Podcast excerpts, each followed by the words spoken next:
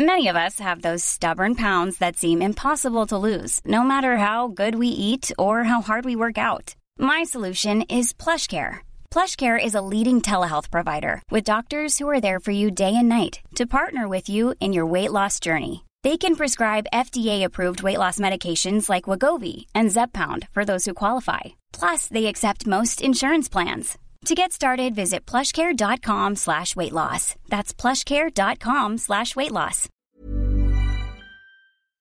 Letras Libres presenta Cine Aparte con Fernanda Solórzano.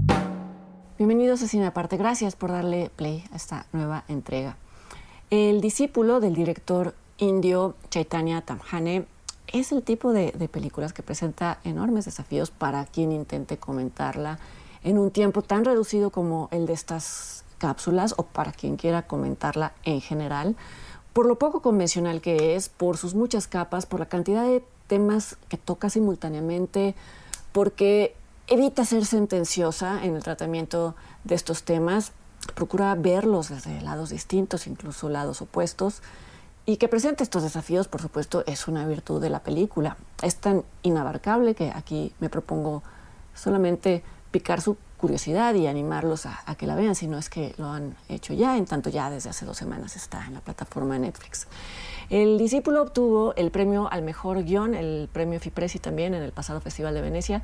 También se exhibió en la edición más reciente del Festival de Toronto que se llevó a cabo en línea. No la alcancé a ver y lo lamenté porque obtuvo, obtuvo muy buenas críticas. Me alegra que ya esté, esté disponible en una plataforma. Dicho a muy grandes rasgos, porque como ya dije es muy complicado comenzar esta premisa, esta es la historia de un aspirante a intérprete de música clásica india llamado Sharad, que a pesar de sus esfuerzos y de su devoción y de seguir a pie juntillas todos los principios que le inculcan sus maestros, él no logra ser el artista que quisiera ser. La historia se sitúa en Mumbai y abarca varios años en la vida de este personaje comienza cuando él es estudiante, vive en casa de su abuela y se dedica solamente, o más bien no solamente al estudio de la técnica musical, sino también a seguir el, camino espiritual que es necesario para interpretar este tipo de música según la maestra que él ha elegido como gurú. La película lo muestra varios años después, eh, todavía esforzándose, pero sin haber logrado su, su, objetivo. No logra destacar y él él mismo intuye que no posee los dones que se requieren para ser un gran artista, un gran intérprete. La mayoría de películas sobre artistas aspirantes son historias de adversidad donde los obstáculos son externos y esto predispone a, los espectadores a ver en estos, eh, en estos protagonistas una especie de víctima, víctimas de circunstancias injustas y que, eh, sin embargo, se espera que tarde o temprano, a veces de manera póstuma, sean reconocidos como los genios que son. Y se comprende que este tipo de narrativas sean tan populares porque genera mucha satisfacción siempre ver a alguien eh, que se ha sacrificado, verlo compensado. Es una, es una variante del, del llamado eh, mito del viaje del héroe, concebido este término por Joseph Campbell, que se supone que es el modelo del que provienen casi todos los relatos. El discípulo, en cambio, se aparta de la beta de películas sobre artistas que luchan contra circunstancias externas. Aquí los obstáculos a los, obstáculos a los que se enfrenta Sharad son internos e incluso yo dudaría en llamarlos obstáculos porque eso daría por hecho o sería considerarlos estorbos en un camino que está destinado a recorrer el personaje para llegar a una meta la pregunta que plantea la película, que nos plantea a nosotros y que le plantea a él, es si está destinado a recorrer ese camino o si es posible llegar a una meta como esta a punta de voluntad y esfuerzo, que es lo que siempre se predica en todos lados. es algo como el genio creador no, no, no, es, no, se consigue solo con esfuerzo con voluntad. Y de no ser así, de no ser el caso, entonces la, la siguiente pregunta que plantea la película es si esto debe de considerarse un fracaso. Visto de esta manera, el discípulo también podría ser una variante del mito del viaje del héroe, en este caso, considerando que el heroísmo consistiría en abandonar el viaje. Quizá abandonarlo, porque como menciona arriba, esa película no tiene un desenlace cerrado, eh, no impone una visión única sobre qué es arte o quién está destinado a interpretarlo o quién está preparado para escucharlo en el caso de la música. No es una película sobre eh, resignación como lo sería, no sé, Son of Metal de Darius Marder, por poner un ejemplo muy conocido y muy a la mano que podría compararse, en tanto ambos protagonistas son músicos. El rango de preguntas que acechan al protagonista de eh, El discípulo es mucho más amplio que el que acecha al protagonista de The Son of Metal, al cual un impedimento físico le impide continuar con su, con su carrera. Los cuestionamientos que, acechan a, a, Sharad se sienten cercanos y esto es notable en tanto tenemos muy poco con, con este personaje en términos culturales, a pesar de que la trama del discípulo gira alrededor de una expresión artística que asumo que nos es ajena a la mayoría de nosotros, la, música clásica india, eh, los temas que se desprenden no nos son para nada eh, ajenos. Voy a mencionar solo algunos y a decir cómo se cómo aterrizan en la película. Se habla de forma indirecta de la presión que, supone saberse el heredero de una tradición que está desapareciendo y que es cada vez menos apreciada. Y esto eh, tiene que ver con que Sharad es hijo, o más bien su padre fue un, intérprete de música clásica. Se habla también del culto, el culto a un maestro o a una figura y del hecho de considerarlo semidios, en tanto que Sharad idolatra a, su gurú, a quien escucha en conferencias que se grabaron en secreto. Se habla también de la posibilidad de que este ídolo sea o haya sido un ser humano no tan perfecto, algo que casi alude a la cultura de la cancelación en la que vivimos. Se habla de la noción elitista del arte o de la noción del arte elitista, como quieran verlo, y del valor que se le asigna a esto. En tanto, Shara desprecia géneros más populares de música y sobre todo desprecia a quienes los escuchan.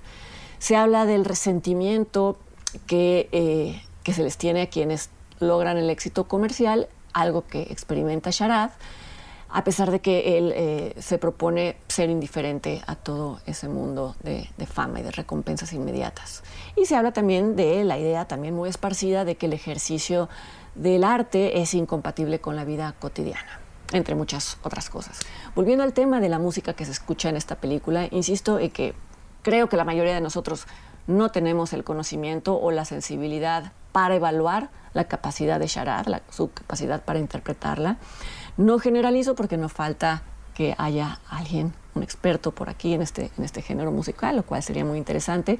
Lo que la película nos deja saber es que es un género que exige que los intérpretes eh, construyen las llamadas ragas usando su propia voz como instrumento. ¿Qué es una raga? Eh, me quedé intrigada con, por este término, quise adentrarme un poco más para saber qué era aquello a lo que Sharad eh, no podía aspirar, no podía dominar y con lo que me encontré fue que, que la mayoría de los teóricos dicen que una raga es una entidad musical casi imposible de describir en términos occidentales, así que esto da idea de lo enigmático que es el universo sonoro, el universo musical que presenta esta película, lo cual es un, es un valor en, en, sí mismo. Y sin embargo, también es muy atractivo que eh, Chaitanya Tabhane supongo que intuyó que las audiencias de otros países iban a necesitar una guía para evaluar el desempeño como intérprete de Sharad, una guía que no fuera el sonido mismo, porque nosotros no contamos con esos parámetros que sí tendríamos en otros casos. Y la forma en que este director y su fotógrafo Michael Sobosinski solucionaron esto fue componiendo encuadres eh, que mostraran la expresión de quienes escuchan esta música mientras la escuchan. Son expresiones muy, sutiles, pero dan algunos elementos para eh, intuir si aquello que Sharad está interpretando es satisfactorio o no. Se hace también esto, este, esto de eh, encuadrar expresiones para comunicar los conflictos internos de Sharad, sus decepciones. Un ejemplo es una muy buena secuencia en la que él, después de haber participado en un festival de, música, y se sienta, está sentado entre los asistentes mientras espera el anuncio de los premios. Cuando se, se anuncian los nombres de, de, los premiados, podemos observar el desencanto en su rostro. Es una toma abierta que muestra a todos los asistentes, no solo lo muestran a él, y esta falta de obviedad en el encuadre también es, es, muy interesante porque lo predecible hubiera sido que la cámara estuviera puesta solo sobre el rostro de quien nos interesaría ver, pero es muy valioso que un director confíe en la sensibilidad de su público para saber cuál es el sentido de una secuencia eh, grupal. de una toma tan abierta. A propósito de la música, en esta película quizá algunos interese saber que la mezcla de sonido de la música en concreto fue excepcionalmente meticulosa por una razón peculiar, que es la participación del director mexicano Alfonso Cuarón.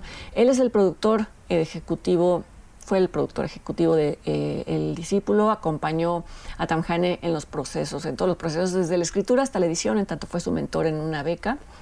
A su vez, Tamjane estuvo de cerca en la mezcla de sonido de Roma y después Cuarón supervisó la mezcla de sonido de, El Discípulo. Como muchos de ustedes quizás saben, la producción de Roma se distinguió por ser un trabajo riguroso, tirando al obsesivo en todos los departamentos, incluido el de sonido. Si llegan a tener en sus manos el DVD que editó Criterion Collection de Roma, les recomiendo mucho el extra en donde se habla del diseño sonoro y de cómo se logró es muy impresionante y es impresionante ver cómo esto de alguna manera se, traslada a el discípulo. Más allá de, esto, eh, supongo, imagino lo intensas que deben de haber sido las conversaciones entre Cuarón y Tamjane en sus roles de, de tutor y de discípulo, a propósito del título, considerando que la película misma es una larga reflexión sobre la creación artística, sobre el aprendizaje y sobre la obsesión, sobre cuándo esta obsesión se justifica y cuándo no se justifica. Esta película, El discípulo de Chaitanya Tamhane, se puede ver en la plataforma Netflix y yo espero verlos o que nos encontremos aquí la siguiente semana en una nueva entrega de cine aparte. Hasta entonces.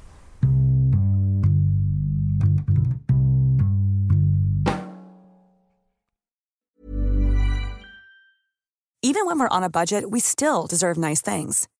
Quince is a place to scoop up stunning high-end goods for 50 to 80% less than similar brands. They have buttery soft cashmere sweaters starting at $50, luxurious Italian leather bags, and so much more.